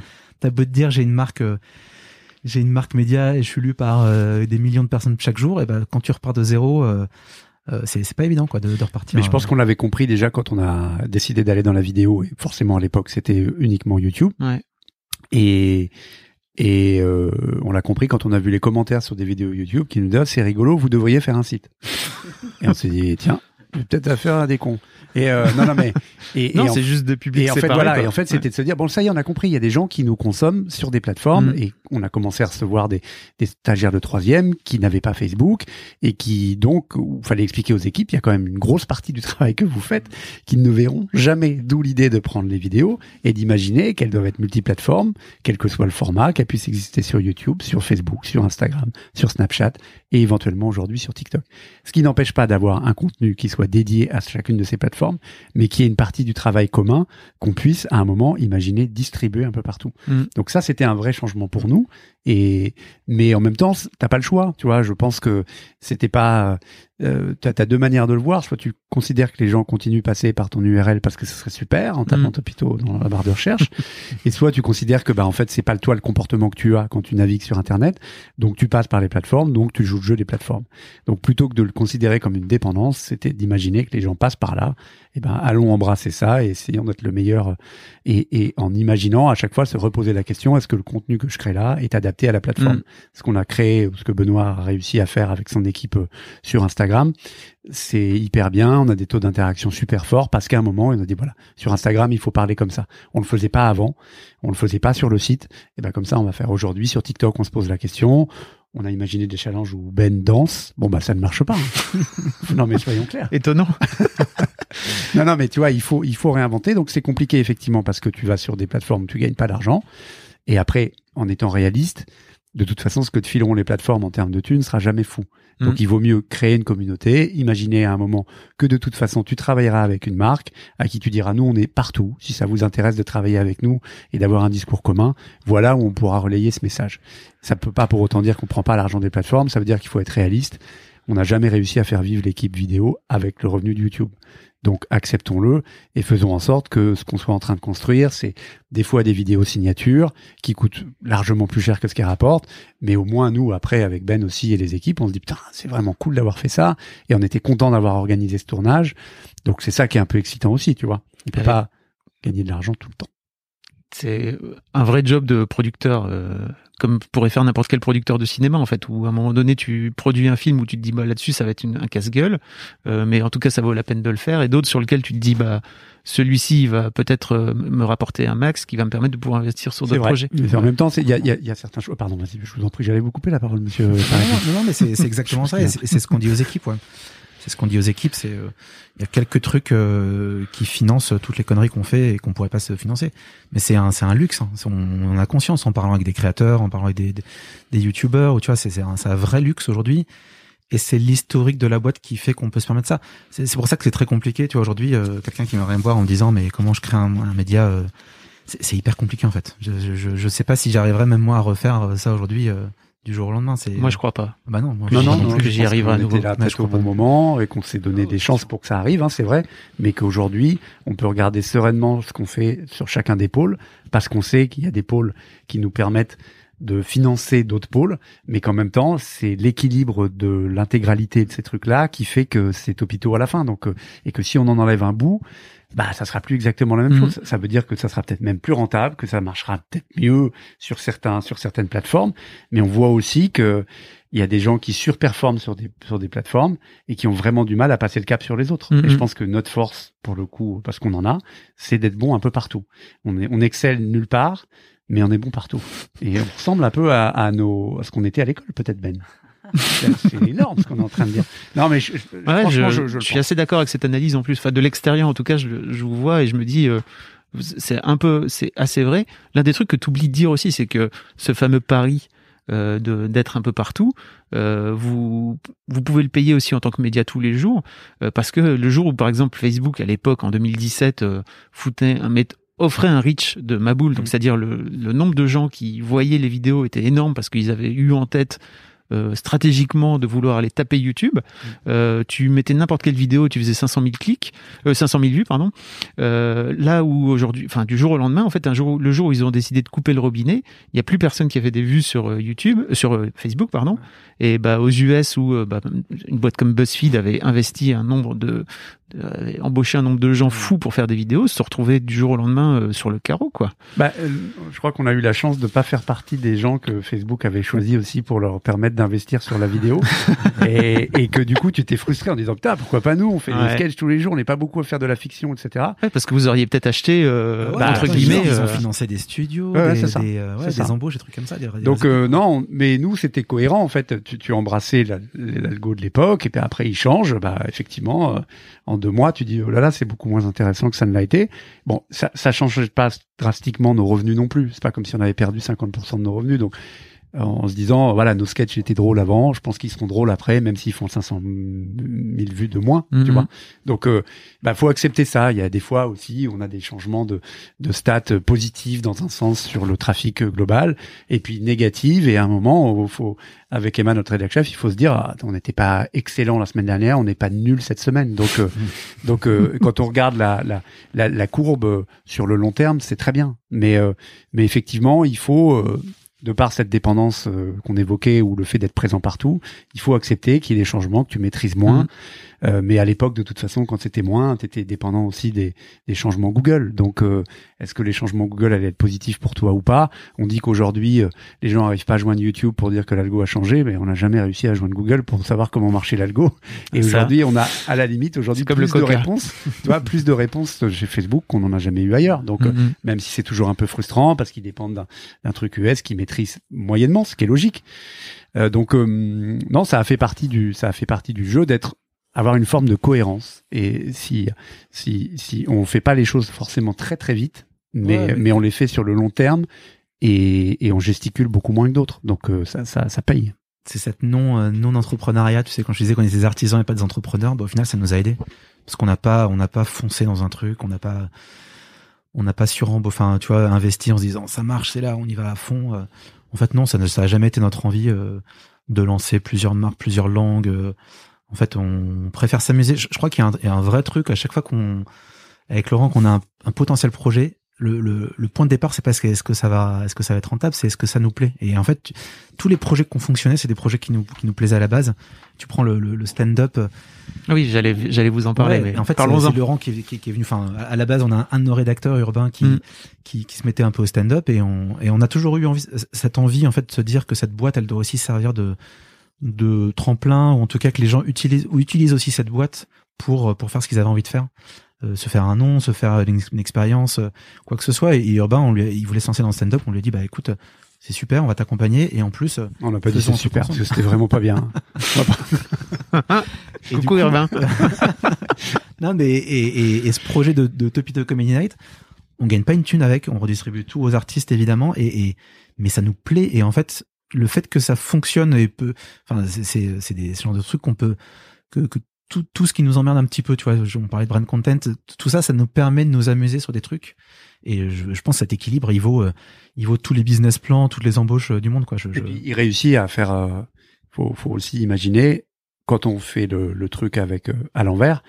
euh, on est une vieille boîte internet. Et aujourd'hui, Ça, oui. on est aujourd'hui euh, euh, des, des sites sur lesquels tu allais il y a 10 ans. Si on se pose la question, nous, il y en a pas forcément beaucoup. Donc à un moment, ça veut dire qu'il faut aussi faire bouger un peu les lignes. On l'a pas pensé comme ça, mais on s'est rendu compte en faisant des, des présentations, des plénières en agence ou autre chose, où on ajoutait la brique euh, euh, Comedy Night dans nos dans nos presse, qu'on avait fait euh, trois quarts d'heure de presse. Et la première question, c'était alors les Comedy Night? Je me foutez de moi. C'est Ouais. c'est une page. Sauf que voilà, ils avaient compris que ça avait fait bouger la ligne. Ça avait, ils avaient compris que Topito c'était plutôt du divertissement, qu'on travaillait avec des gens à l'extérieur qui sont talentueux sans avoir de talent agency ou je sais pas quoi, tu vois. ou- Donc euh, non, mais donc c'était des gens dont on était potentiellement proche, sans que ce soit des gens qui dépendent complètement de Topito, qui vivent Ouais. très bien leur vie tout seuls, mais qu'on pouvait activer pour des choses perso, comme des sketchs, comme des mini-séries, et puis comme des choses avec du brand s'il y avait l'occasion d'aller prendre un billet pour eux. Donc euh, ça devenait vertueux, mais sans que ça ait été pensé comme ça. Parce qu'à la base, c'était quand même pas non plus complètement délirant d'imaginer qu'un site qui fait du divertissement sur du digital aille sur du physique. Mm. Ça restait l'idée de faire rire des gens. La même chose pour les livres. C'est rassurant pour un mec euh, qui fait du market quand il va faire ses, ses courses de voir un bouquin Topito à Carrefour. Bien sûr. Parce que bah il se dit ah putain ils sont là aussi. Donc euh, et puis un jour il y aura plus d'électricité et puis Topito existera mon gars. Donc euh, non mais c'est ça qui nous a plu Ouais. euh, de, de se dire qu'on l'a longtemps dit effectivement on, on le dit aux gens qui travaillent avec nous parce qu'on a un peu d'historique de se dire ce que vous retiendrez Topito c'est pas les votre top c'est pas à la limite un sketch ou autre chose c'est l'interaction que vous avez eue avec les gens c'est les séminaires qu'on organise euh, la classe verte la classe blanche qu'on organise tous Ouais. les ans etc c'est ça que vous retiendrez on le on le serine vraiment en disant forcez-vous, c'est ça que vous retiendrez, pour que le message passe et il finira par passer. Et de la même manière, on leur dit, forcez-vous, prenez tout ce que vous pouvez prendre de cette boîte. Cette boîte, normalement, logiquement, elle peut vous ouvrir euh, les portes de l'édition. On espère à un moment de la télé pour certains d'entre eux. Donc, euh, ce que tu as bien fait aussi, tu vois, avec, euh, avec Mademoiselle. Donc, euh, et, donc, euh, donc ça, ça nous intéresse. Et il se trouve que derrière, ça peut devenir vertueux. Que bon, cette année, on a travaillé sur une tournée en France. Euh, je sais pas pourquoi avec cette histoire de Covid, les gens ne voulaient pas venir. Ouais. Euh, donc, euh, donc on va y revenir, mais euh, effectivement, il n'y a pas, il y a pas d'argent euh, euh, pour nous euh, toutes les semaines, mais on y va aussi toutes les semaines. Tu vois, moi j'y vais tous les mercredis, donc euh, c'est intérêt à te plaire parce que sinon, euh, tu vois, ça devient, ça devient très chiant. Donc, et à côté de ça, un jour, on a réussi à, à, à mettre une marque là-dedans, Ouais. à lui organiser une soirée dédiée avec euh, avec une thématique qui lui est propre, etc. Donc là, tu dis bah c'est parfait. En fait, en une fois, j'ai fait tout ce que j'aurais dû faire en, en gagnant 50 balles le mercredi soir, ce qui n'a aucun intérêt pour nous. Donc, euh, je pense que les humoristes s'en rendent compte qu'on fait ça parce qu'on a envie de le faire, pas par intérêt. Aujourd'hui, le stand-up a explosé, ce serait facile de s'y coller. Ouais. Euh, certains ont essayé, ils arrêtent vite parce que c'est pas dans leur ADN. C'est dur, ouais, c'est sûr. Donc euh, nous, Mhm. c'est c'est plus le cas. Tu, tu l'as fait aussi. Ouais, donc ouais. encore une fois, Mhm. là-dessus, on est bien proche. Euh, et, et ça, ça nous plaît parce que c'est c'est un projet cohérent. Et aujourd'hui, il y a une cohérence à imaginer que le média qu'on est devenu puisse mettre en avant des stand-uppers au mieux pour faire ce qu'ils savent faire, c'est-à-dire avoir des passages de sur scène qu'on diffuse également. Pour certains, ils sont très bons tout seuls. Euh, Seb Melia, Verino, à, à imaginer des choses euh, qui font très bien euh, vraiment tout seuls. Et puis pour d'autres, on peut se dire, euh, on peut être, euh, on peut être un, un accélérateur pour pour de d'images pour eux. Ça les rendra pas drôles s'ils le sont, ils le sont, mais on peut on peut Ouais. on peut aider à faire que c'est une occasion d'être vu supplémentaire quoi. Mais c'est intéressant parce que par rapport à cette histoire de business, parce qu'on y revient toujours, mais l'un de mes l'un de mes très bons potes qui lui pour le coup est un vrai businessman, quand je lui ai expliqué un petit peu ce que je faisais sur Mademoiselle, à faire découvrir les Bérangère Krief, les Marion Séclin, les Alison Wheeler, etc. Il me disait mais pourquoi tu les signes pas? T'es ma boule. Mm. Euh, tu pourrais devenir producteur de talent. Bah, tu, tu Mm. parlais de Talent Agency tout à l'heure. Tu pourrais devenir producteur de talent et en fait euh, derrière forcément tu les signes et l'intégralité de ce que Bérangère va gagner euh, en, en faisant son spectacle, bah t'en prends 10%. Mm. Je dis ah, mais moi ça m'intéresse pas. Et vous- je pense que vous êtes un peu dans cette logique. Bah, en fait, pour, là, là, en plus, tu travailles avec des gens qui t'ont pas attendu. C'est-à-dire que souvent, ils ont une existence. Mm. Soit ils ont déjà un prod pour faire de la prod euh, réellement, et puis la prod digitale et la prod physique, c'est quand même deux Mm. choses bien différentes, deux métiers. Euh, et puis, euh, et puis, euh, ouais, c'est des gens aussi qui sont, pour certains, euh, volontairement très indépendants. Donc, imaginez les rentrer dans un cadre. euh, ça, c'est la deuxième chose. Le troisième chose, c'est que ce cadre-là, nous, on le maîtrisait pas du tout. Et là, on a décidé d'al- d'aller accompagner Urbain. On a créé une petite boîte de prod pour accompagner. Urbain. Donc, Parce que ça nous semblait logique de se dire si on va jusqu'à faire du physique et le fait qu'il puisse dépendre un peu de nous sur ce qu'on pourrait trouver, louer le théâtre et l'accompagner dans la création de son son, son heure de spectacle, euh, bah il faut le faire avec le, le vrai cadre possible quoi. Et mais en revanche, que- Urbain est un est un de vos salariés en fait. C'est ça. Ouais, c'est c'est ça qui est intéressant, c'est-à-dire C'est que ça. Mais parce qu'on est, il est aujourd'hui directeur créa vidéo. Ouais. Euh, commencé en stage. Je sais pas pourquoi on l'a pris, mais on l'a pris. Et puis euh, on, on l'a- on l'a même gardé. C'est ça qui est dingue. Et, et du coup aujourd'hui, ça nous semblait logique de l'accompagner euh, jusqu'au bout, quoi, parce qu'il a présenté les Topito Comedy Night pendant plus de trois ans et que il tournait sur tous les plateaux. Que maintenant il fait le host de plein de choses. Il fallait aller jusqu'au bout de jusqu'au bout du concept et se dire que ce qu'on faisait pour d'autres, on pouvait le faire pour quelqu'un qu'on aimait un peu mieux que les autres. Donc euh, Ah ouais. donc ça nous Donc vous avez logique. créé une structure aujourd'hui pour produire Ouais, des ouais, spectacles. mais, quoi. mais- Ouais. mais tu vois, c'est- c'est c'est que pour Urbain, il n'y a pas de vocation à devenir. euh, Ok. Enfin, j'imagine que si demain vous d'autres trouvez un- artistes, euh, Si vous trouvez un urbain de 20 ans, vous Bah, pourquoi pas Pourquoi Ouais, pas on, ouais. je pense on se ferme pas de porte. C'était plutôt de l'opportunité de se dire que si on le fait, il faut aller jusqu'au bout du process. Ouais. Il n'y a pas de volonté de se développer complètement dessus, mais en même temps, il y a une logique. On voit qu'il y a des, il y a, il y a des besoins pour beaucoup de stand-uppers d'exister différemment, d'avoir un cadre pour les aider à faire des vidéos qui soient mieux montées que certains d'entre eux, euh, avec des, des sous-titres qui sont visibles ou avec Ouais. des sous-titres tout court. donc, euh, donc non, il y a plein de choses à faire là-dessus euh, où on pourrait les aider. C'est pas dans l'ordre du jour là, mais on- dans un coin de notre tête, on se dit qu'on pourrait, on pourrait faire mieux. On sait que des gens continuent de dépenser beaucoup d'argent euh, dans le métro pour mettre des affiches. Mm. C'est pas incompatible avec ce qu'on fait, c'est plutôt complémentaire. Mais aujourd'hui, en plus parce qu'on sait montrer que les gens chez nous quand ils cliquent, ils finissent par acheter. Ouais, On n'est pas très loin, je pense. On est plus proche nous d'un achat d'un billet quand on passe sur Topito bien sûr. que d'une affiche dans le métro. Donc euh, il y a il y a une logique maintenant à faire que on puisse peut-être se professionnaliser un peu là-dessus. C'est pas euh, là à court terme. Je pense Ah ouais. qu'il vaut mieux qu'on développe euh, Bah, les podcasts TikTok, Cette année, oui. renforcer renforcer la vidéo, etc. Ouais. Mais, mais autour du stand-up, on a trouvé aujourd'hui une existence euh, qui, qui est propre et qui est, qui est logique à, à ce que Topito fait. Ouais, pour avoir connu plein d'artistes qui ont galéré avec leurs producteurs, qui sont en général euh, bah, pas très fair, pas très juste avec eux, euh, je trouve que si vous amenez une, comment dire, un, un truc un peu, un peu sympa avec euh, un cadre un peu sympa qui permet en plus de pouvoir financer le truc derrière rentable, ça peut, Bah, en tout cas, on essaie. hein. On n'est pas, on n'estime pas être les meilleurs producteurs de Paris pour Urbain, mais en tout cas, on essaie de faire les choses honnêtement, proprement avec lui, qui qui fait plus que commencer, mais qui qui devient très bon. Et donc, euh, ce sera, c'est logique qu'on l'accompagne. Après, s'il veut aller, s'il m'écoute, s'il veut aller plus loin. Bah, qu'il dégage. Non mais non mais peut-être qu'à un moment il aura d'autres besoins que les nôtres. Mais aujourd'hui, nous on s'y retrouve. Ça nous permet aussi de faire, de payer les acteurs par la voie classique euh, Mm. quand on fait des sketchs, etc. Donc il y avait une logique à faire ça aujourd'hui, de dire quitte à faire de la vidéo, il faut l'emmener un peu plus loin que ce qu'on fait aujourd'hui. Ok. Moi, ça me plaît aussi vraiment l'idée, euh, cet équilibre euh, de, de boîte de ce qu'on fait. Ça, ça me plaît de me dire que qu'on permet, euh, tu vois, là, il y a un tournage en ce moment. euh, Mm.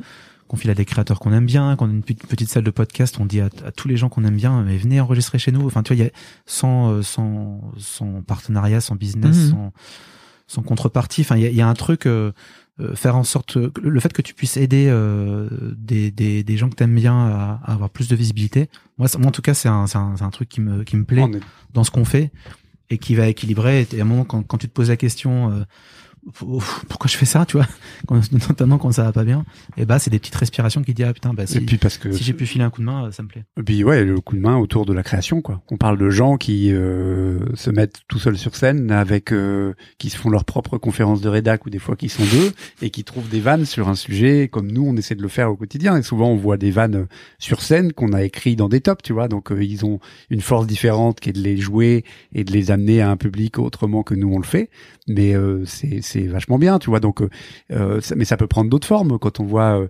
Marine avec euh, Marine Bausson Ouais. avec Vulgaire Ouais. en se disant bah ça serait normal qu'à un moment on puisse euh, aider ces gens-là, les accompagner d'une manière ou d'une autre, parce qu'ils font des choses très bien et que on a peut-être aujourd'hui des moyens, pas forcément financiers. hein, je pense déjà au fait de, on a des locaux qui en ce moment sont très vides, et euh, et là le fait d'accueillir un tournage aujourd'hui, ça nous semble logique parce que c'est de se dire pourquoi galérer? Nous on a des choses, on on peut se permettre de faire ça. On adorait que des gens l'aient fait pour nous, donc euh, faisons-le. Ok. C'est quoi vos projets? En dehors du fait de sortir peut-être de cette crise sanitaire bah D'ailleurs, on peut peut-être en parler. Comment vous avez fait pour gérer ça en termes de, en termes de boîte, cette, euh, cette, cette folle crise? Euh, Peu- comment on a fait? Non, non, mais comment on a fait euh, On a, on a, improvisé. on a, ouais, on a improvisé. euh, alors, on a la chance de, de- de- c'est des équipes qu'on connaît bien. Chez, chez nous, il y a peu de turnover, donc Ouais. c'est des gens avec qui on travaille depuis longtemps. Tu vois, notre euh, notre premier employé Ronan, il est toujours là. hein. Donc Mm. euh, donc aujourd'hui, tu les découvres pas. On n'a pas découvert de de, de gens euh, au comportement euh, très erratique euh, parce que c'est une pandémie. Donc euh, Bah, ça pourrait. Hein. Non a- mais ça pourrait. ouais, Il y a Et des gens il qui... y avait pas ça. On Mm. on n'a pas découvert les gens. On a vu des gens plus flippés que d'autres, mais c'est c'est Mm. complètement normal. Donc on a essayé de s'adapter. On a mis euh, d'abord, on a essayé de rassurer sur le fait que la boîte devrait devrait s'en tirer. On n'en était pas convaincu convaincu les deux premières semaines, mais on se disait que sinon on allait mal, il y allait avoir du dégât avant. Euh, et puis au fur et à mesure, on s'est adapté. On a adapté le présentiel à quelque chose de très faible. On a, aussi la capacité à bosser à distance. euh, Alors sur la durée, on voulait voir ce que ça pouvait donner. Bon bah sur la durée, les gens jouent le jeu. On a forcé des rendez-vous euh, avec la conférence de rédac qui a toujours lieu à la même heure qu'avant, sauf qu'elle est en visio. C'est mieux quand les gens mettent leur caméra parce qu'on est sûr qu'ils mettent un froc. Et puis on, on- on- au moins on se parle, tu vois, on se parle, on se voit. Si dit, tu peux être en slip euh, en webcam, on ça marche. pas hein. bien en slip. Je l'ai fait, on bosse pas bien en slip. À un moment, ça, tu vois, ça, la chaise colle, etc. C'est pas bien. Donc, euh, non, non, je- euh, on s'est adapté. Euh, à un moment, on a demandé aux gens de revenir un peu plus au boulot cet été pour euh, recréer aussi ce qui fait Topito, c'est le lien euh, qui fait qu'on est ensemble. Hein. On a bien conscience, encore une fois, que nos valeurs font qu'on est. C'est c'est pas du tout. euh, euh, une boîte paternaliste, mais euh, on les soigne, on les aime bien, on fait en sorte que ça dépasse le cadre de la C'est pas boîte. d'être un peu paternaliste, je trouve. Ouais, non, non, mais c'est, c'est- ça ça peut être vu comme péjoratif, Ah oui, surtout tu vois, dans oui. une boîte, euh, on va les faire en sorte qu'ils habitent à côté de la boîte, et puis... Non, mais j'ai un petit côté, un petit côté euh, fin 19e, début 20e. Euh, moi, je viens du vois. Nord, si tu veux, donc euh, Bah voilà, le, truc des mines, si tu voilà, veux, ça une me, petite ça me cité, parle. euh, bah, s'ils pouvaient tous habiter dans l'immeuble, ce serait mieux. Non, mais, donc, euh, non, mais on essaie de faire attention à eux, Mm. euh, et inversement, on sait qu'ils ils feront attention à nous si, si on a des soucis. Donc c'est je pense qu'on s'en est bien bien tiré en, en faisant en sorte que de, de, suivre les recommandations dès que ça vient, dès que ça devient galère. eh ben, on se replie tous. Et puis là, aujourd'hui, on a réouvert les locaux pour les gens qui veulent, parce qu'ils habitent pour certains dans des apparts plus petits et que il faut comprendre aussi le besoin de mm, mm. de s'extirper euh, de d'appartements qui sont plus petits que les nôtres parce qu'ils n'ont pas le même âge que nous. Euh, donc euh, donc voilà, mais mais on oblige les masques que je remets. Hein. je, je, je, pense que c'était aussi beaucoup, tu sais, quand t'es quand tu diriges, tu prends souvent des décisions. Et là, c'était une période en fait où on n'en sait rien. Et vous, en, fait, vous en pensez quoi vous? Hmm. Qu'est-ce que qu'est-ce que vous vous avez envie de faire? Comment vous avez envie de bosser? Est-ce que vous avez envie de revenir? En gros, c'était aussi beaucoup. Euh, on s'est vachement appuyé sur eux et sur leurs envies, leurs états d'âme, qui étaient vraiment différentes. Hein. et euh, donc, on, la complexité, c'est de prendre en compte individuellement chaque personne. Euh, et, et, collectivement, euh, on s'en est très bien sorti. Après, tu sens qu'il il manque un truc. C'est ce que je disais tout à hmm. l'heure euh, moi, moi, en tout cas, personnellement, je me suis rendu compte que que ce qui faisait euh, l'intérêt de cette expérience, de cette aventure, c'était euh, c'était ce, aussi ce, cette créativité qu'on qu'on pouvait amener en, en, étant ensemble, en buvant un pot le soir, en, en mettant la musique à fond, tu vois, en plein après-midi. Enfin, toi, tout ce, tout ce qui fait que t'es pas euh, un, un, un, média en ligne et tu vas pas balancer ton article dans un, un, un back office quoi grosso modo. Ouais. En étant en ayant un bien commun, quelque chose de, de partager quoi. Donc euh, effectivement qui se limite pas à faire chacun ses tâches de son côté. Donc là dernièrement on a essayé de faire en sorte qu'il y ait des moments dans la semaine où chacun travaille sur un truc qui n'est pas son travail original. Mm. Euh, ah Donc euh, pour renforcer encore un tout petit peu ce lien au moment où il s'est distendu en se disant bah prenez trois heures, deux heures pour bosser sur la vidéo, sur euh, la partie sociale, sur la rédac, sur euh, trouver des produits pour le content commerce et le shopping.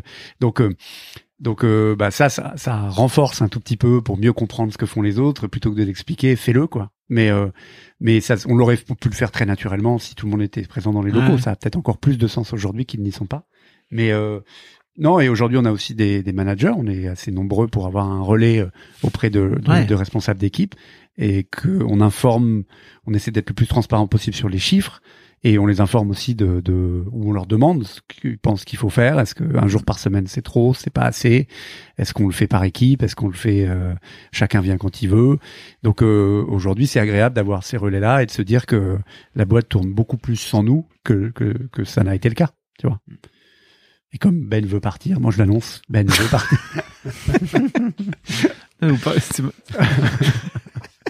ah, il fallait bien que ça sorte à un moment, tu vois. Mais c'est quoi vos projets pour 2021 avant que vous partiez alors euh, Non, les projets. Enfin, comme Ben parte. Euh, ouais, bon, bah, Ben, c'est fait.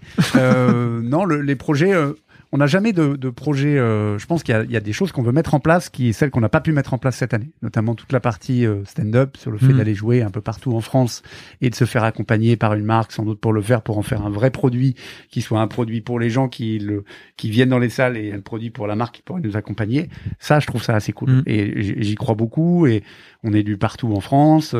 On est bon sur euh, la notion d'identité, de régionalisme, parce qu'on sait que c'est des choses sur lesquelles on va jouer. Tu vois, au fur et à mesure, Vous avez fait beaucoup de top sur les Bretons. Non, mais il y a quand même une, il idée de ligne édito derrière sur l'humour, mm. le, le, le, le, côté pratique, le côté insolite, et autour de la nostalgie, de l'identité, qui sont des choses comme ça qu'on sait, qu'on sait, qu'on sait aborder, et qui fait qu'aujourd'hui on est lu euh, par des gens un peu dans le monde entier dans le dans déjà en France, puis sinon un peu partout. Bah, un peu dans le monde entier, vous êtes. Un peu partout.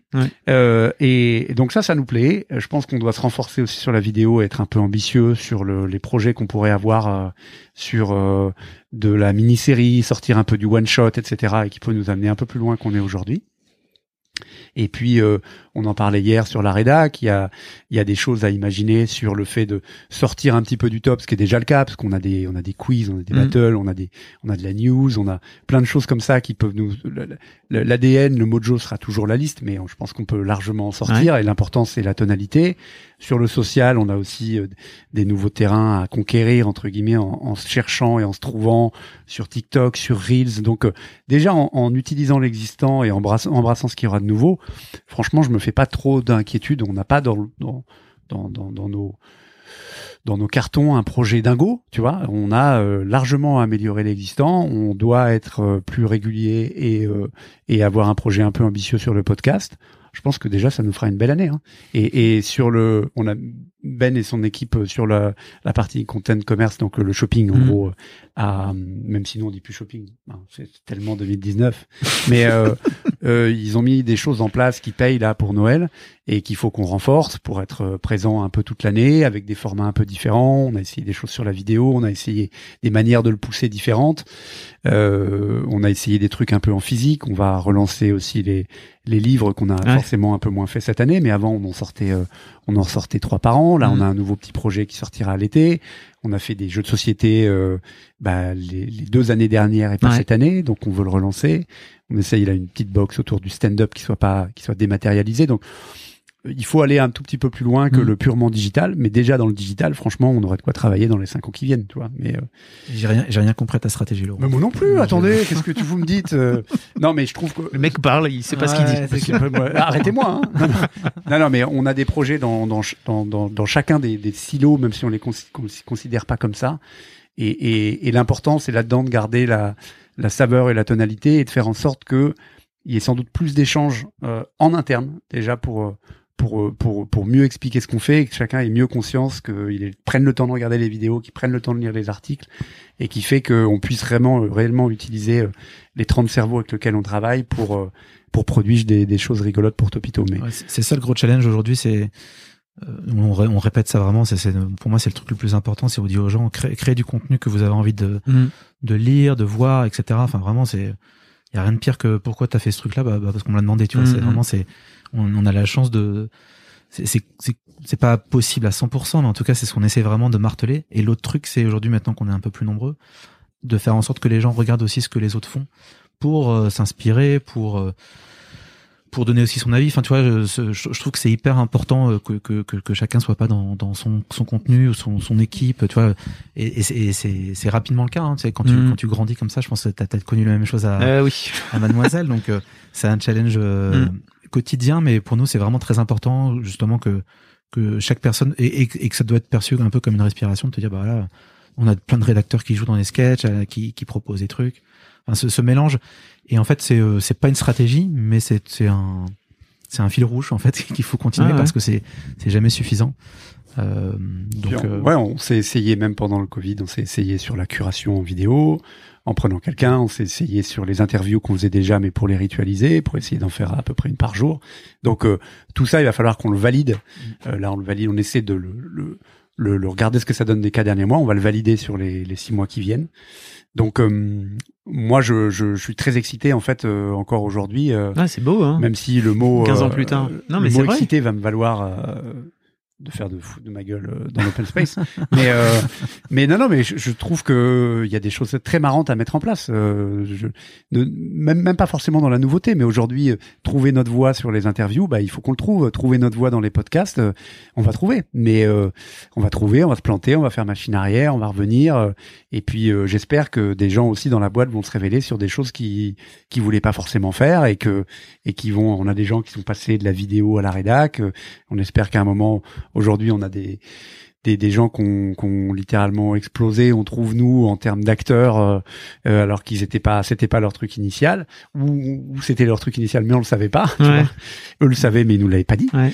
donc euh, moi je trouve ça je trouve ça toujours aussi excitant de de de, de venir au boulot le matin quoi C'est ouf, hein, après 15 ans, bravo. bah c'est peut-être parce qu'on est trop con pour faire autre chose Je crois que ça va être le titre de cet épisode. Euh, en tout cas, merci à vous. Je, je pense que les gens ne se rendent pas compte à quel point c'est compliqué de, de faire un média rentable en 2020 et surtout dans la bonne humeur comme vous êtes en train de le faire. Après, j'imagine que c'est une vraie boîte aussi, qu'il y a des problèmes humains comme c'est normal, quoi. Ça fait partie du jeu. Mais en tout cas, la- l'approche que vous avez, je trouve qu'elle est vraiment cool et qu'elle gagne à être connue. C'est pour ça que je voulais vous avoir dans dans Ah, Histoire de gentil. succès, merci Fab. En qui est un vrai succès. Je à le dire. Non mais euh, Topito, c'est un succès, bien sûr. C'est vrai. En tout cas, euh, moi j'ai souvent avec Laurent, on a souvent parlé de toi parce que je pense que t'es peut-être le, le mec, la personne qui qui a vécu euh, plus ou moins euh, la même chose que nous dans Ah, je- l'aventure, à la fois en tant que les difficultés de de faire un média.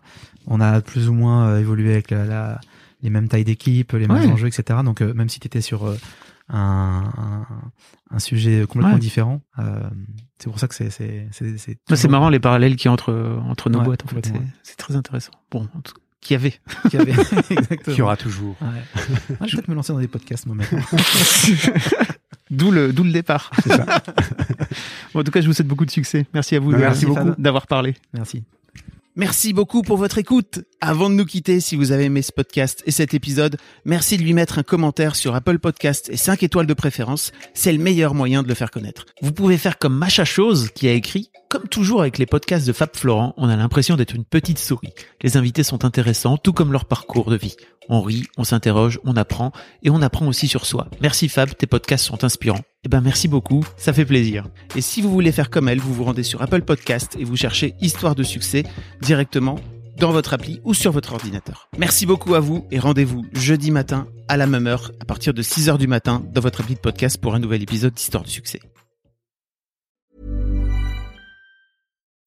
When you need mealtime inspiration, it's worth shopping Kroger, where you'll find over 30,000 mouthwatering choices that excite your inner foodie. And no matter what tasty choice you make, you'll enjoy our everyday low prices, plus extra ways to save, like digital coupons worth over $600 each week. You can also save up to $1 off per gallon at the pump with fuel points. More savings and more inspiring flavors make shopping Kroger worth it every time. Kroger, fresh for everyone. Fuel restrictions apply.